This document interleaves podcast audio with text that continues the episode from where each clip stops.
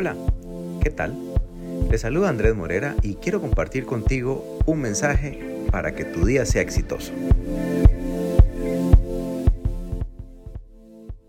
Y es por eso que Marcos 8:29 dice así. ¿Y ustedes? ¿Quién dice que soy yo? Tú eres el Cristo, afirmó Pedro. Jesús había preguntado anteriormente lo que los demás decían sobre él. Los discípulos fueron rápidos a responder.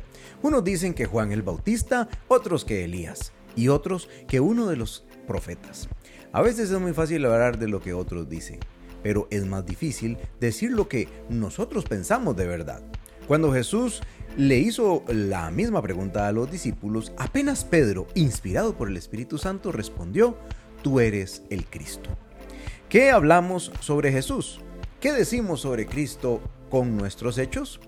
Cuando confesamos verdaderamente que Jesucristo es el Señor, Dios se revela en nosotros. Es muy importante que nuestros hechos confirmen lo que sale de nuestra boca.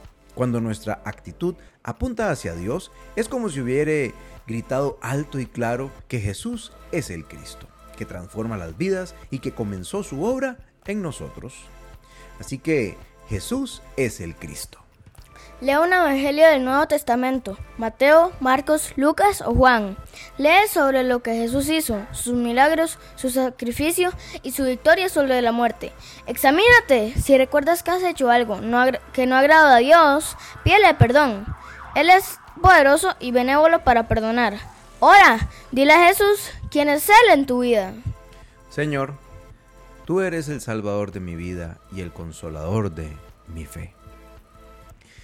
Perdóname por los momentos que tuve, actitudes que no apuntaban bien, Señor, hacia ti. Quiero obedecer tu palabra, andar en tus caminos y ser un instrumento en tus manos. Tú eres el Cristo, Señor. Amén. Bueno, Karim, qué hermoso mensaje tenemos para hoy. Le damos gracias a su Biblia y le recordamos cómo se llama el título de este mensaje, Karim. ¿Y ustedes quién dice que soy yo?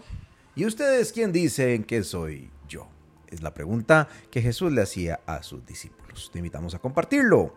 Nos escuchamos como siempre en el futuro y... ¡Chao! ¡Chao, chao!